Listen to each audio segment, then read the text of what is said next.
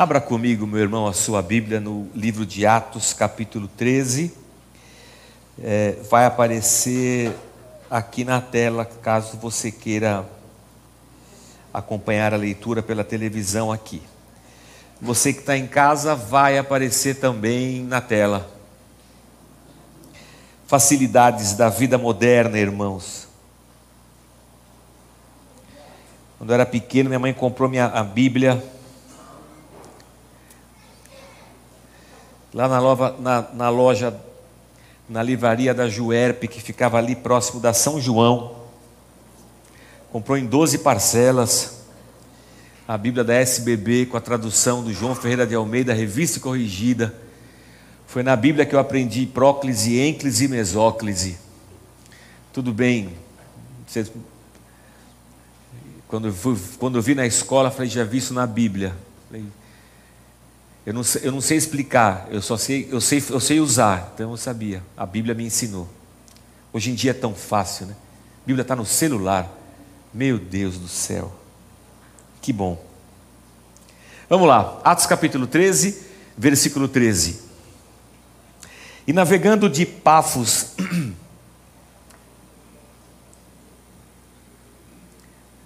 Desculpa, Vivi.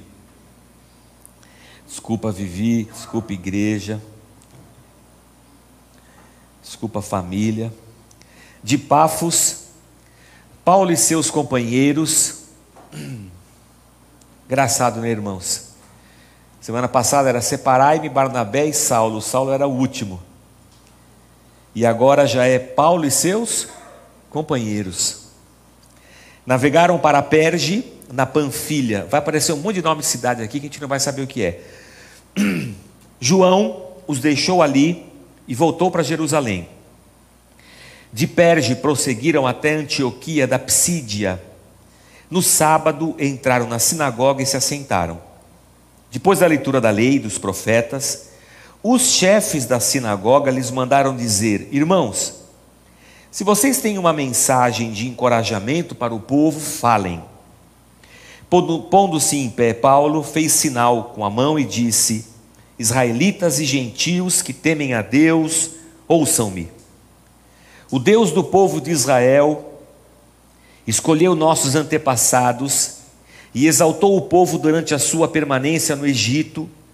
Com grande poder os fez sair daqueles dias e os aturou no deserto durante cerca de 40 anos ele destruiu sete nações em Canaã e deu a terra delas como herança ao seu povo.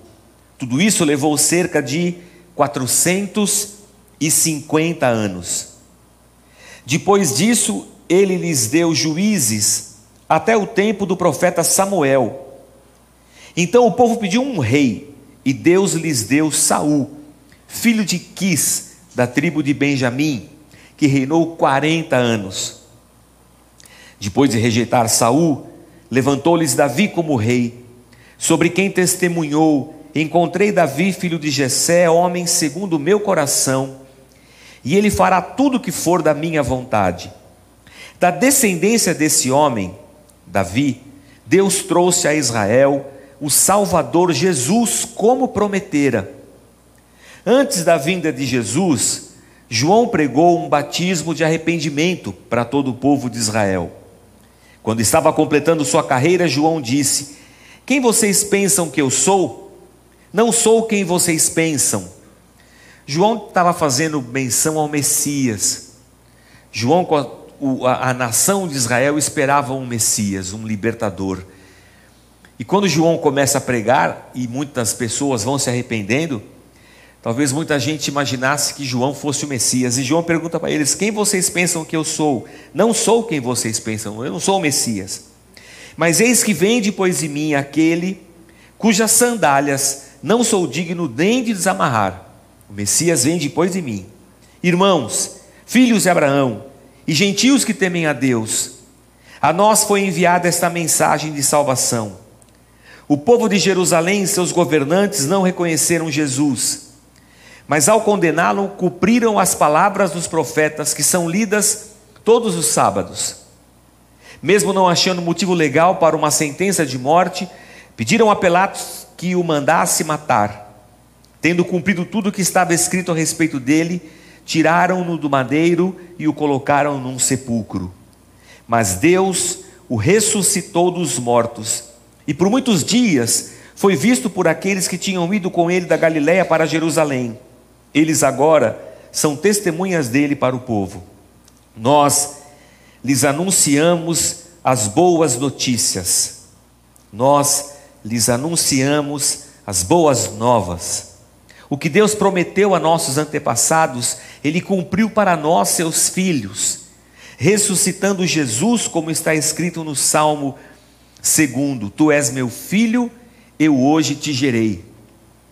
O fato de que Deus o ressuscitou dos mortos, para que nunca entrasse em decomposição, é declarado nessas palavras, e ele vai citar também o Antigo Testamento.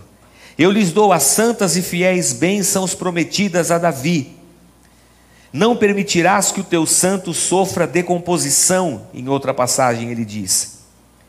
Tendo, pois, Davi servido ao propósito de Deus em sua geração, adormeceu, foi sepultado com os seus antepassados, e seu corpo se decompôs. Mas aquele a quem Deus ressuscitou não sofreu decomposição. Portanto, meus irmãos, quero que saibam que mediante Jesus lhes é proclamado o perdão dos pecados. Por meio dele, todo aquele que crê é justificado de todas as coisas das quais não podiam ser justificados pela lei de Moisés. Cuidem, para que não lhes aconteça o que disseram os profetas.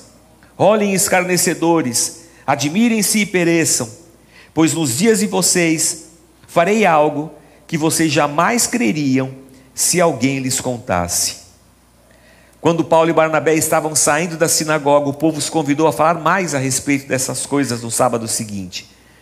Despedida a congregação, muitos dos judeus e estrangeiros piedosos, convertidos ao judaísmo, seguiram Paulo e Barnabé. Esses conversavam com eles, recomendando-lhes que continuassem na graça de Deus. No sábado seguinte, quase toda a cidade se reuniu para ouvir a palavra do Senhor. Quando os judeus viram a multidão, ficaram cheios de inveja e blasfemando contradiziam o que Paulo estava dizendo. Então Paulo e Barnabé lhes responderam corajosamente: Era necessário anunciar primeiro a vocês a palavra de Deus, uma vez que a rejeitam e não se julgam dignos da vida eterna, agora nos voltamos para os gentios. Pois assim o Senhor nos ordenou: Eu fiz de você luz para os gentios, para que você leve a salvação até os confins da terra. Ouvindo isso, os gentios alegraram-se e bendisseram a palavra do Senhor, e creram todos os que haviam sido designados para a vida eterna. A palavra do Senhor se espalhava por toda a região, mas os judeus incitaram as mulheres piedosas de elevada posição e os principais da cidade, e provocando perseguição contra Paulo e Barnabé, os expulsaram do seu território. Estes sacudiram o pó dos seus pés em protesto contra eles e foram para Icônio os discípulos continuavam cheios de alegria e do Espírito Santo. Até aqui. A leitura é longa. E ela fala para a gente sobre a primeira viagem missionária de Paulo. A igreja de Antioquia, a gente viu isso semana passada, debaixo de uma direção do Espírito Santo, envia Paulo Barnabé para que eles viajassem anunciando o Evangelho. Junto com eles vai João Marcos. E eles vão, seguem viagem. Hoje eu não estou muito preocupado com, essa, com, a, com a rota geográfica que Paulo e os seus companheiros fizeram. Quero me ater à pregação que o Paulo fez lá quando ele teve a oportunidade.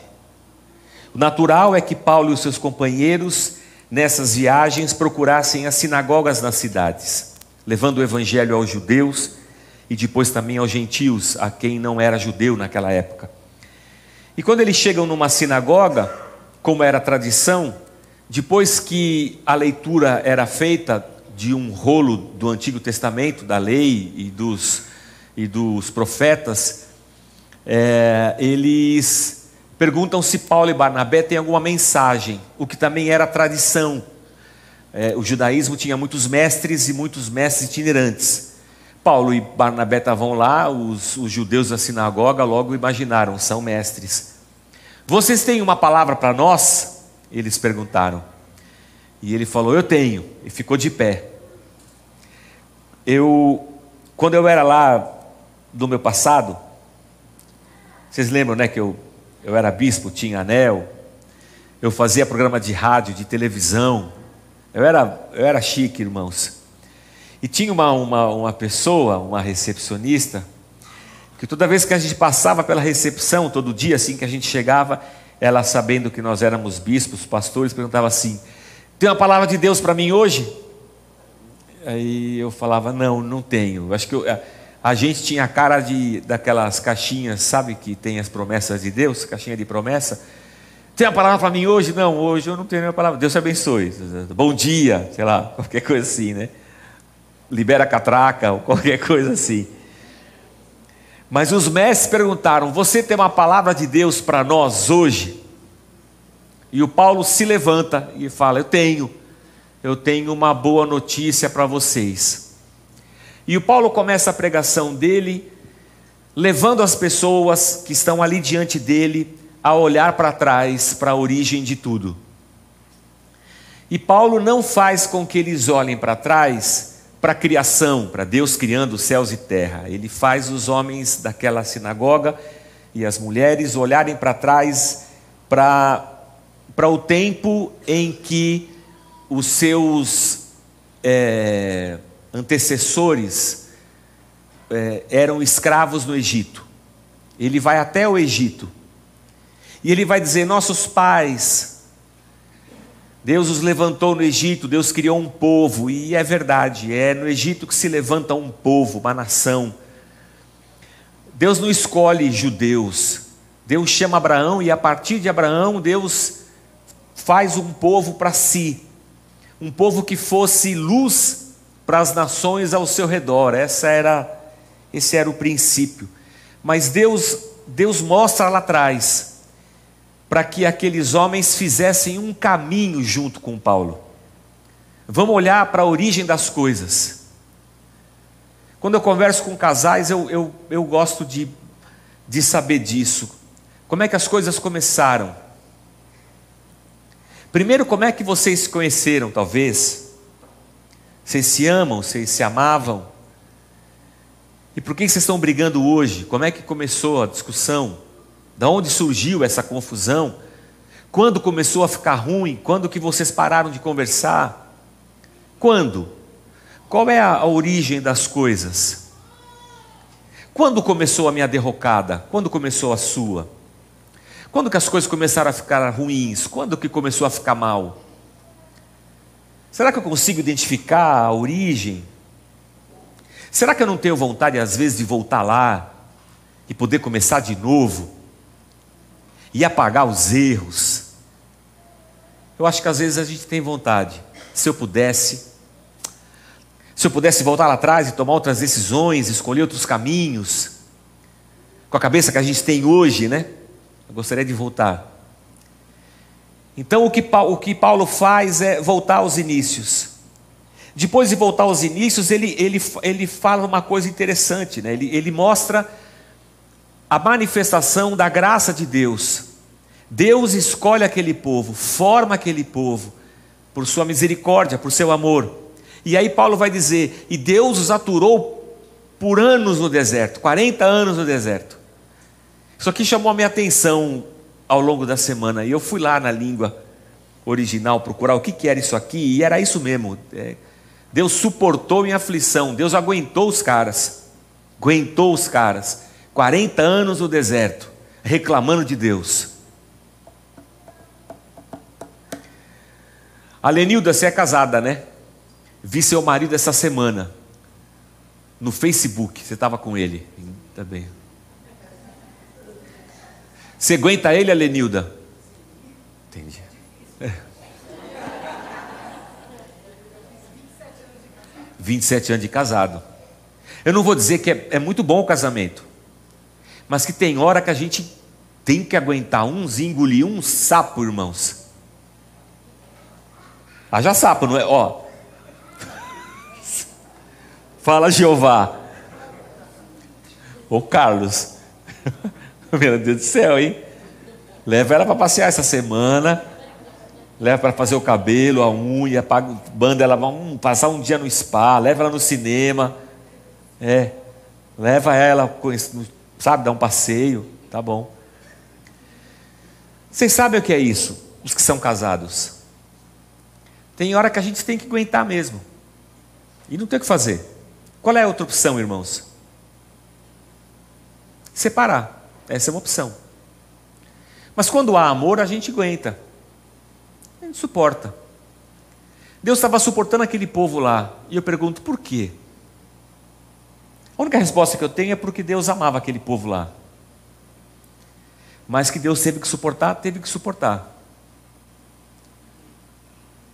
Alenilda, por que você suporta o seu marido? Ele não é pessoa boa? Um bom pai, um bom esposo. Mas tem coisa que você tem que aguentar. Porque mesmo sendo um bom pai ou um bom esposo, deve ter coisa que ele faz que você não gosta. Sim. Tá bom, vou parar de usar você como exemplo. Porque vai que ele está assistindo, as coisas ficam ruins. Eu estou tentando levar você à seguinte reflexão. Nós nos achamos boas pessoas. Mas isso é mentira, irmãos, nós não somos. O mal está dentro da gente. Eu não estou dizendo que você é uma pessoa perversa. Eu acho que o mal dentro do ser humano, ele pode, na sua caminhada, produzir gente perversa. E tem gente perversa. Muito má. Capaz de coisas horrorosas. Até estava comentando aqui no culto da manhã. Se, agora é manhã também, né? No culto mais cedo. Se você quiser ver isso aí, é só assistir o da Atena. O Cidade Alerta povo na TV, essas coisas aí. Você vai ver maldade. No meu tempo era tinha um jornal chamava, chamava Diário Popular e tinha uma seção do jornal só de crime. Se você torcesse o jornal, ele saía, pingava sangue do, do... Tinha uns negócios difíceis. Hoje em dia não tem mais, tem da Atena, né? É porque o mal está dentro da gente, irmãos. O mal está dentro da gente. Isso é uma coisa incrível.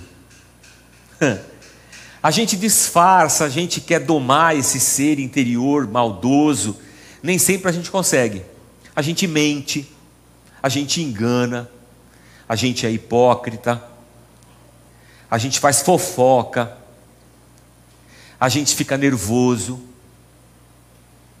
A gente não é capaz de dar um tiro com um revólver, mas eu cancelo a pessoa do meu Facebook, do meu Instagram, Cancelo da minha vida, não falo mais com ela. É para você essa pessoa está morta, o que faz de você um assassino virtual, um assassino midiático, é, um matador, um sicário. é. A gente é mal, não parece. Não sei se você já viu uma pessoa má, mas olhe para o seu lado, você vai ver. Pode olhar pessoa é má.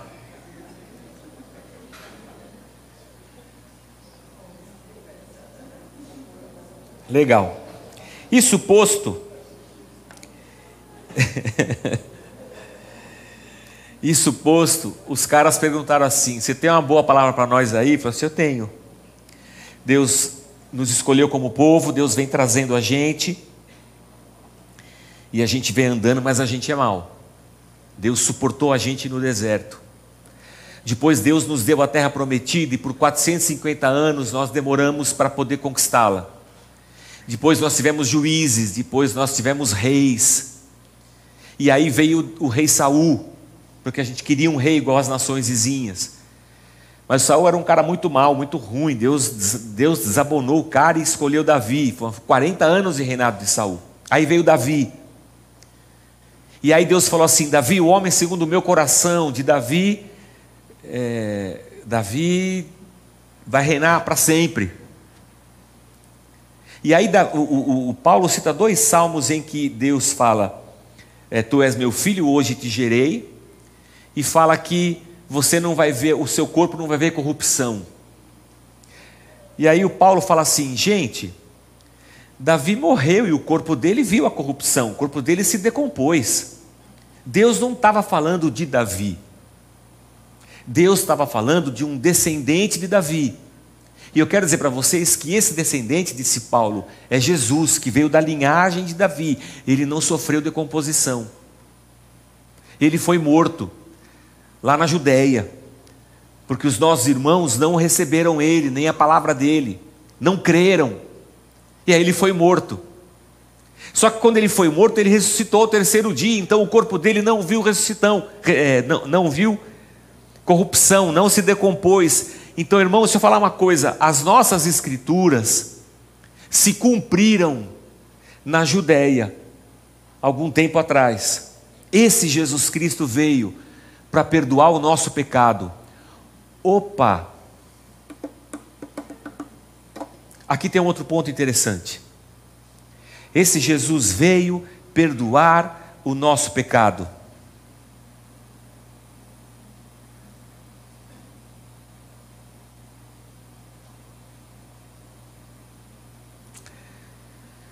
Vamos pensar.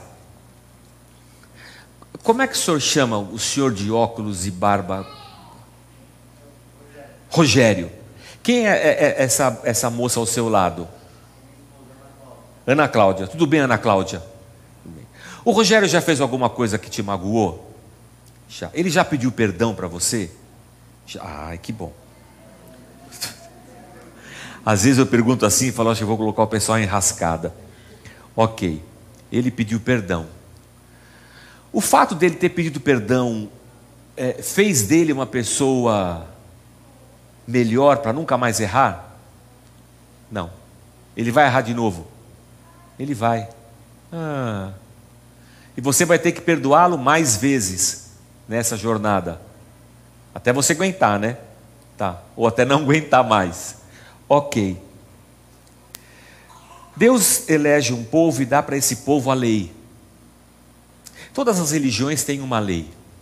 A gente no país tem lei, todos os países têm lei. A lei está aí para tentar segurar um pouco a nossa natureza, para tentar nos fazer viver em sociedade sem sair matando todo mundo. A lei, ela nos, nos prende, assim, num certo sentido. A lei quer moldar-nos, só que é interessante, você pega um bandido, a lei o condena, ele vai para a prisão, ele pode até pagar a sua pena, mas aquilo que ele fez não é apagado. A lei não tem o poder de justificar a pessoa, só de condená-la. A lei aponta o seu erro e a lei te condena.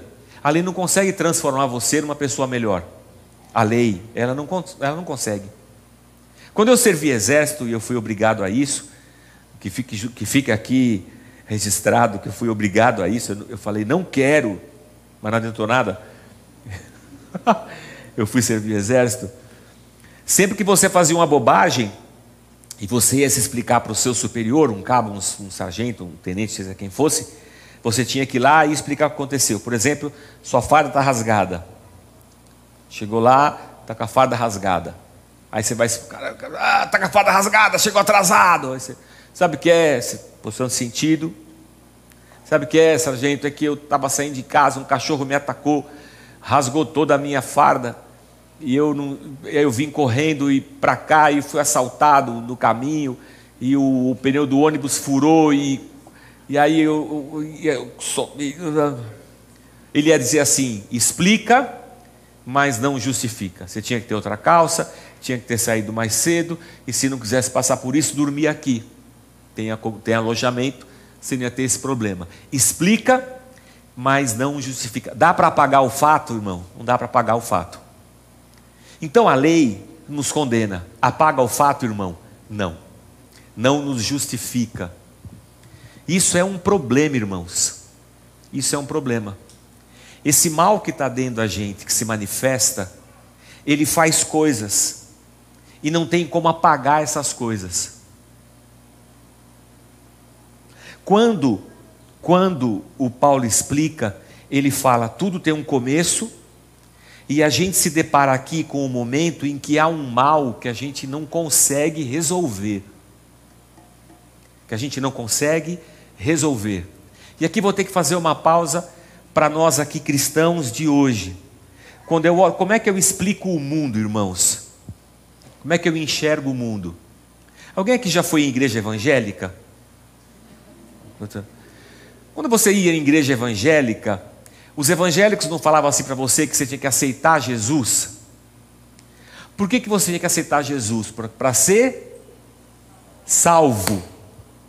Você tem que ser salvo. A minha pergunta para você é: salvo do quê? Dos pecados. Salvo dos pecados. Do, que mais você tem que ser salvo? Tem, ele falou que tem que ser salvo dele mesmo. Aí não tem jeito, isso aí não tem jeito, isso aí realmente não tem jeito. Tem que ser, do que mais você tem que ser salvo? Do inferno, do inferno é legal. Do inferno, do pecado. Salvo do que? Da morte eterna. Tem que ser salvo. A grande pergunta é: o que que eu fiz? Como assim? Eu estou perdido. Eu nasci aqui no Tatuapé, nem sabia que eu estava perdido nem sabia que eu ia para o inferno, não sabia. Ser salvo do quê? Para eu explicar que ele tem que ser salvo, eu tenho que falar que em algum momento ele se perdeu. Não tenho? Para explicar que ele se perdeu, eu vou ter que voltar para a história, vou ter que olhar para trás. E olhando para trás, eu tenho que ter uma explicação para o motivo que ele se perdeu. Então nós vamos ter que voltar para trás. O Paulo voltou até Moisés, eu vou um pouco mais longe. Eu vou até Adão e Eva. Nossa, pastor, o senhor é um homem inteligente, acredita em Adão e Eva? Acredito. O senhor é um homem inteligente, acredita que foi Deus que criou o mundo? Acredito. Você pode acreditar no que você quiser, eu acredito num Deus Criador, que criou céus e terra, inclusive o ser humano. E criou um ser humano com a capacidade de escolher.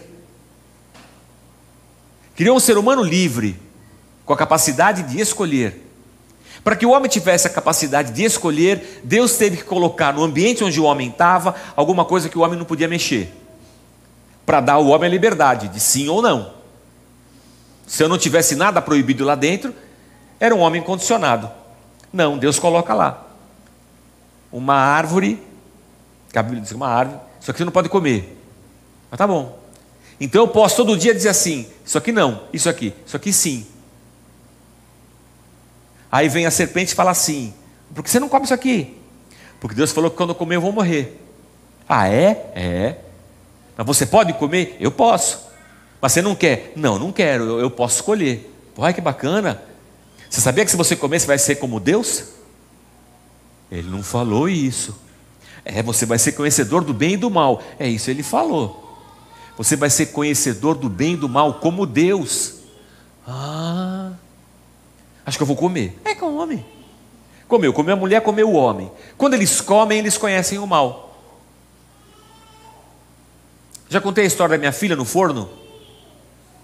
Cláudia fazendo o bolo e a Júlia pequena queria pôr a mão no, no vidro do bolo, no vidro do, do forno. Quando ela foi chegando com a mão, gente, não, quente. A criança sabe falar? Quente. Aí ela, criança, tudo é brincadeira, né? Ela falava, quente. Aí vai não, quente. Quente. Bom.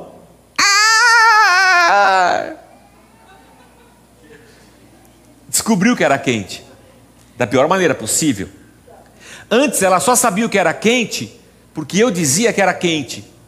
Agora ela conhece quente porque ela queimou a mão dela.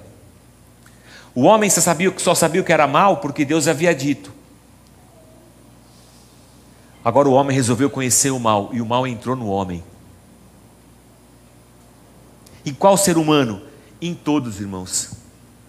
O mal está em nós. O mal está no ser humano.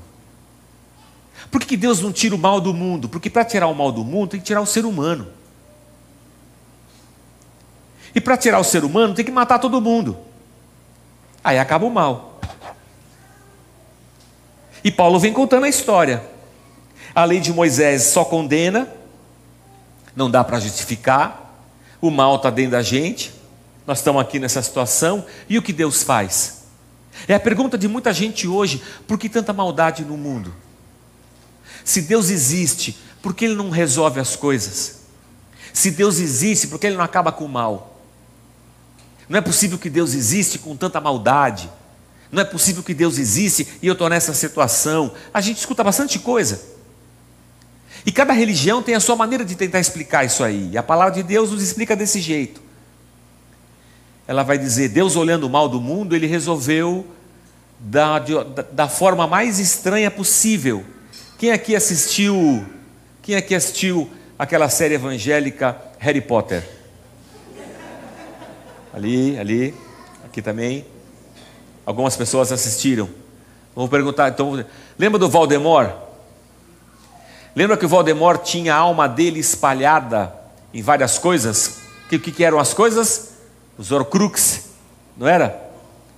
A alma dele estava para matar o Valdemort, você tinha que, que destruir todas as coisas onde tinha um pedaço da alma dele.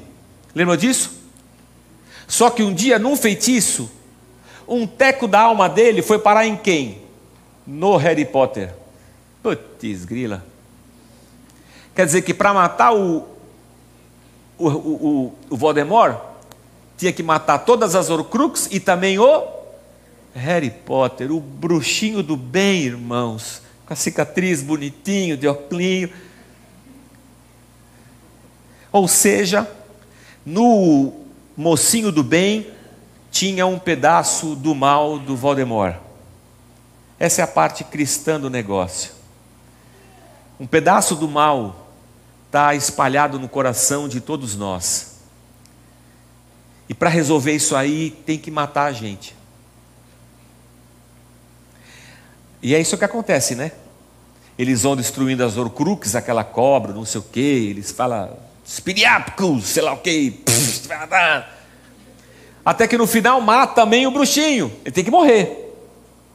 Só que, por um movimento de Jesus Cristo, irmãos, o bruxinho ressuscita, não é?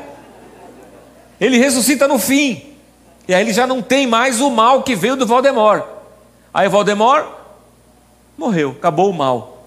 Ah, posso ouvir um amém, irmãos? Amém. Você nunca mais vai assistir esse filme com outra visão que não essa. Jesus, quando, quando Deus olha o mal no mundo, o que Deus faz? Deus se veste de carne e mergulha no mundo. Eu vou lá resolver isso. Então Deus vem e encarna na pessoa do filho, nasce da Virgem Maria, e Ele é Deus entre nós encarnado. E como Deus entre nós encarnado, Ele vai pagar esse preço aí da morte. Só que antes de pagar esse preço, o que Ele faz? Ele pega o mal que está na gente e coloca sobre Ele, nos seus ombros, e Ele vai. E quando Ele chega lá, Ele morre e vai para a sepultura. Mas como ele é Deus, ao terceiro dia ele ressuscita. E quando ele ressuscita, ele fala assim: é isso que vai acontecer com vocês. Vocês também vão morrer, porque esse é o único jeito do mal sair desse mundo. Só que uma boa notícia é: você vai sair do outro lado, vivo. Vivo. E esse mal aqui aqui ficou, porque eu paguei esse preço aqui por vocês. Isso é amor sacrificial. Então, quando eu olho para o mundo, eu sei quem Deus fez, o, o que Deus fez. Quando eu olho para o mundo, eu sei que eu, como humanidade, fiz a minha escolha, a minha escolha foi ante Deus. Isso fez com que eu me perdesse de Deus, o doador da vida. E agora eu preciso ser salvo desse estado que eu fiquei. Então Deus vem para morrer no meu lugar. Ele podia chegar aqui e me matar. Ele podia chegar aqui e bater em mim, igual a gente faz com os filhos. Ele podia chegar aqui e dar um tiro em todo mundo, vou acabar com esse mal aqui. Não, mas ele vem aqui e se entrega. Mas Deus não vai fazer nada, Deus fez, pô. Pelo mal no mundo. E o Paulo está explicando isso para as pessoas.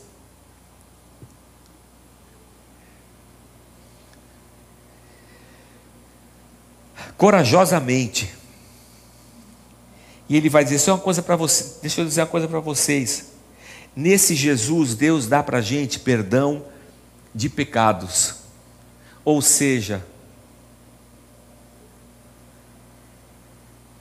eu esqueci o seu nome e o da sua esposa. Rogério e Ana, Ana Cláudia. A diferença é que Deus tem o poder de pegar o mal que está em mim, colocá-lo sobre os ombros de Cristo, para que eu saia do outro lado. Eu esqueci o seu nome de novo. Um outro Rogério. Está ruim. A minha, a minha memória curta, ela foi afetada por alguma coisa. A média não funciona. E a memória longa também já acabou. Então eu estou no mato sem cachorro. Mas viu, Rogério? O poder que Jesus Cristo tem, diferentemente de qualquer religião, as religiões querem domar o nosso caráter. E Jesus Cristo quer matar o nosso caráter junto com Ele lá embaixo. E ao mesmo tempo, Ele nos quer dar ressurreição para a gente sair do outro lado uma nova criatura. Toda religião vai querer tratar o homem de fora para dentro, e Jesus vem morrer por nós para nos tratar de dentro para fora. A perspectiva da vida eterna é essa perspectiva de um Deus que morre para que a gente pudesse continuar vivo. Como disse Jesus, eu sou o caminho, a verdade e a vida. Se Deus é vida, ele teve que de alguma forma pagar a morte para que a gente continuasse vivos. Mais que isso, irmãos, a gente tem que conversar com Deus. Quando a gente chegar lá, a gente pode pesquisar e conversar, ele vai estar lá. O Paulo vai estar lá, vai estar lá também, a gente conversa com ele. Só que tem uma coisa que o Paulo fala aqui que é muito interessante. Esse povo de Israel teve um tempo que eles se voltaram tanto contra Deus, tanto contra Deus, que Deus cansou.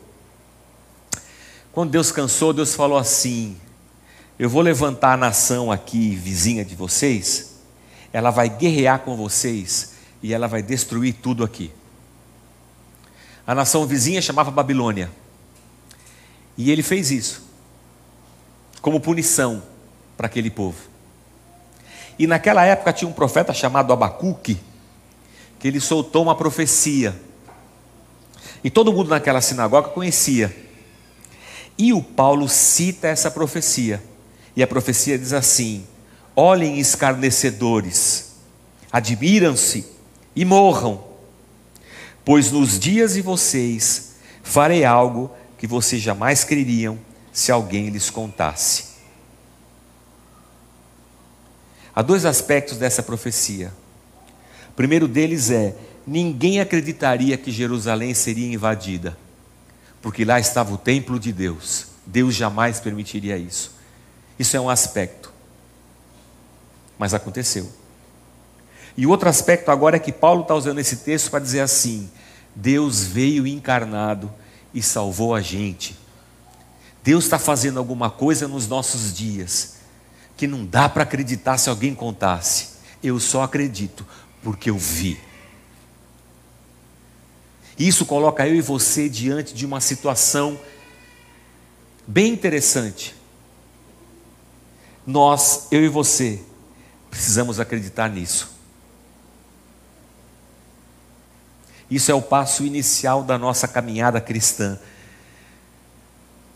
Como discípulos de Cristo, nós não aderimos a uma religião.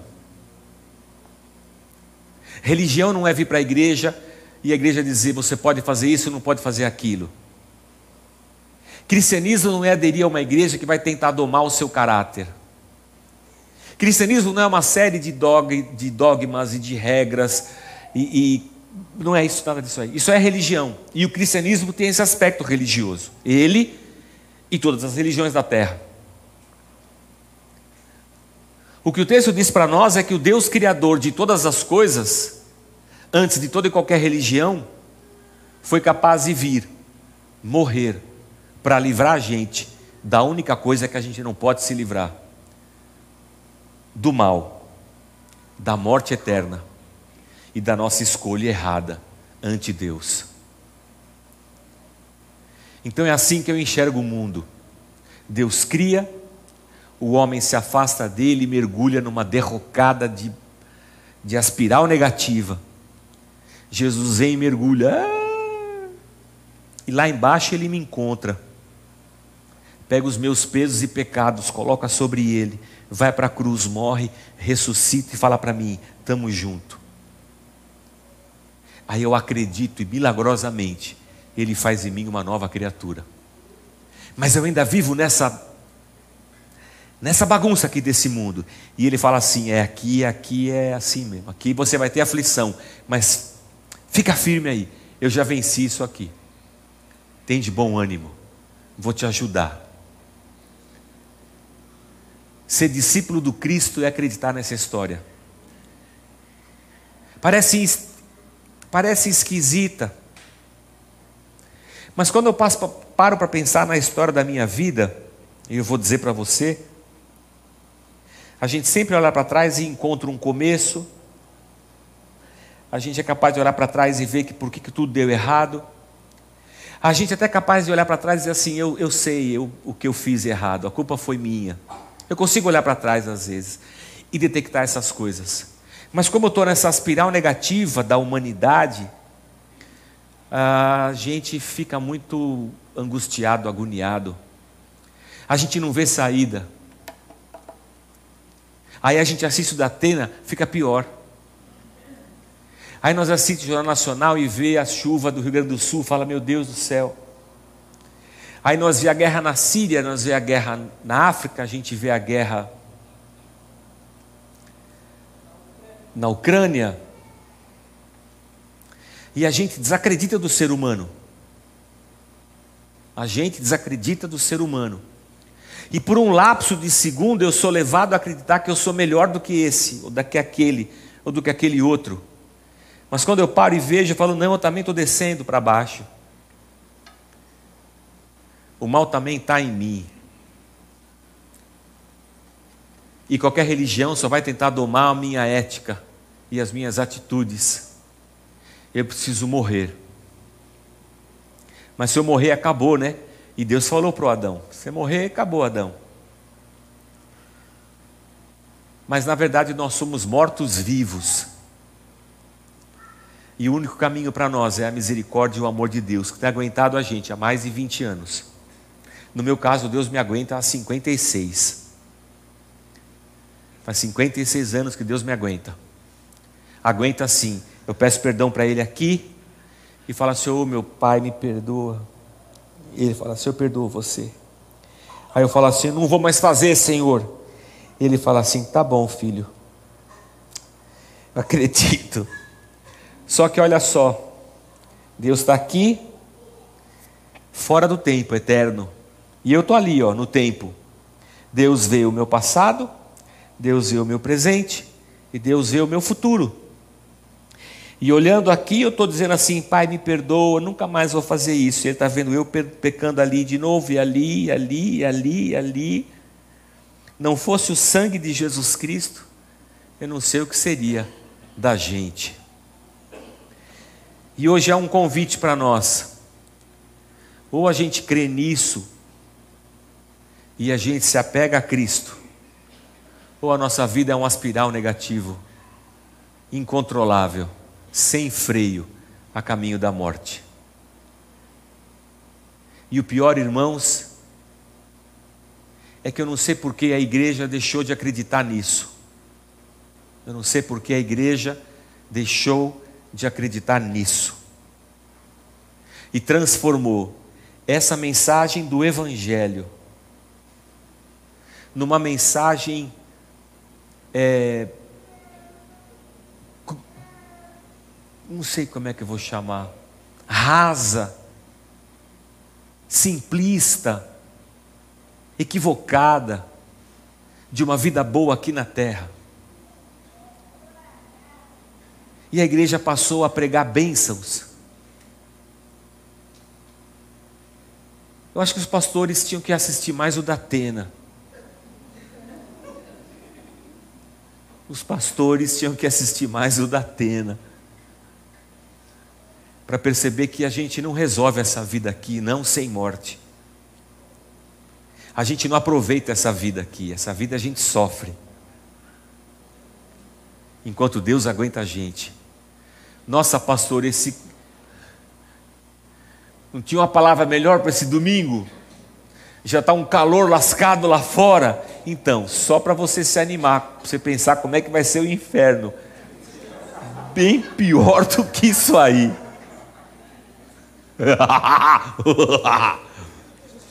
é.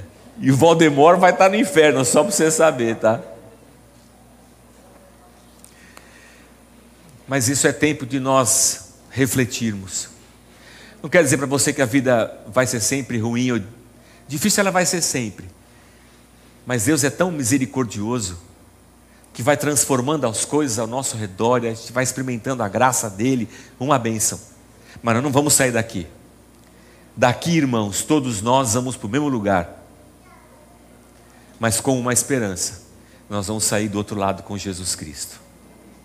Vamos ficar de pé, vamos orar. E o que, que eu faço então, Jorge? É, você precisa acreditar nessa história. Só isso eu vou dizer, só isso aí. Mas eu não tenho que parar de tomar cerveja, vir para a igreja, eu não tenho que. Não, você só precisa acreditar nessa história. Mas eu não tenho que parar de fumar, parar de. Eu fumo baseado toda, quase todo dia. Você só precisa acreditar nessa história. Mas eu não preciso parar de fazer as coisas erradas que eu paro, você só precisa acreditar nessa história e se arrepender desse mal que está dentro de você. A gente cantou agora, né? Eu sou livre. Eu estava ali atrás orando e perguntando: eu sou livre do quê? Só há liberdade para o ser humano quando ele realmente acredita em Cristo se entrega a Cristo. E uma vez entregue a Cristo, ele se torna escravo do Senhor. Enquanto ele não for escravo de Deus, ele vai ser escravo de si mesmo e do pecado, dos seus desejos, dos seus anseios, da sua maldade. E o convite de hoje é: você acredita que Jesus é o Filho de Deus? e que morreu para arrancar esse mal de dentro de você e te dar uma esperança de uma vida melhor, ainda que momentânea aqui, mas para uma eternidade. Pastor, acreditar nisso aí, para mim às vezes não faz sentido. A questão não é fazer sentido, a questão é se pela fé eu acredito. É por isso que a fé é ingrediente necessário para essa experiência. Mas quem está lá no buraco, irmão, e se enxerga perdido, ele sabe que ele precisa de uma salvação. Por isso que só dá para a gente aceitar e viver a salvação de Deus se a gente se enxergar um dia perdido e pecador. Por isso que as pessoas não queriam aceitar Jesus, não entendiam Jesus. E Jesus diz: o médico veio para curar doente, não veio para curar gente sã ou melhor, gente que se acha sã. Feche os teus olhos. E nessa oração você vai dar uma resposta para Deus. A oração é sua, com as suas palavras, porque Deus está aqui. Você que está aqui, você que está em casa pelo YouTube, você que está ouvindo a gente pela rádio, essa resposta é sua. E essa oração pode ser: é verdade, Senhor, o mal está dentro de mim é verdade, Senhor, eu preciso de salvação. Essa história toda é bem estranha, mas se for verdade, eu preciso. Se isso é verdade, eu quero. Se isso é verdade, eu quero experimentar essa vida. Quero ser transformado. Quero ter a chance de começar de novo. Senhor, essa é a nossa oração nessa manhã. Eu sei que dentro de nós há uma voz que grita, e que a gente sempre se compara com outras pessoas e com os perversos, e a gente fala assim: eu não sou uma pessoa má. Eu sei que a gente está sempre na defensiva, Senhor. Eu sei que é difícil nós reconhecermos o nosso erro. Eu sei que é difícil nós pedirmos perdão.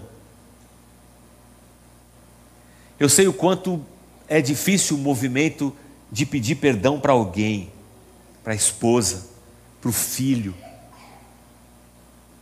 Eu sei como nos machuca reconhecer o nosso pecado. Mas o teu amor foi derramado sobre nós, Senhor. Que outra escolha nós teríamos senão nos entregarmos ao teu amor e ao teu perdão? Deus conserta aquilo que a gente não consegue consertar. Salva aquilo, Senhor, que não está em nós a capacidade de salvar. Transforma, Senhor, na nossa vida as coisas que religião nenhuma seria capaz de transformar. Muda-nos, Pai, não de fora para dentro, mas de dentro para fora. Tira a gente, Senhor, desse buraco negro que nós nos colocamos. Livra, Senhor, livra-nos dessa espiral negativa que está nos levando para a morte, Senhor. Livra a gente. Se é vida que Jesus tem para nos dar, nós queremos, Senhor. Se é perdão que Jesus tem a nos oferecer, Eis-nos aqui arrependidos, nós erramos, Senhor. Se é ressurreição que o Senhor tem para a gente, então é isso que nós esperamos. Essa é a nossa esperança. É nisso que nós nos agarramos de hoje em diante, Senhor. E durante essa nossa experiência de vida aqui na terra, dá-nos a tua graça que esse ambiente de amor da comunidade, Senhor, nos ajude. Que a tua graça e o teu milagre, Senhor, acompanhem a gente. E mesmo nesse mundo tão maluco, Senhor, de tanta guerra, de tanto ódio, a nossa oração é: livra-nos do mal, Senhor. Livra-nos daquele que pode nos levar para a morte eterna. Que o nosso coração permaneça sempre esperançoso, confiado e entregue a Ti. Essa é a nossa oração. Em nome de Jesus nós oramos, Pai. Amém. Amém. Aleluia.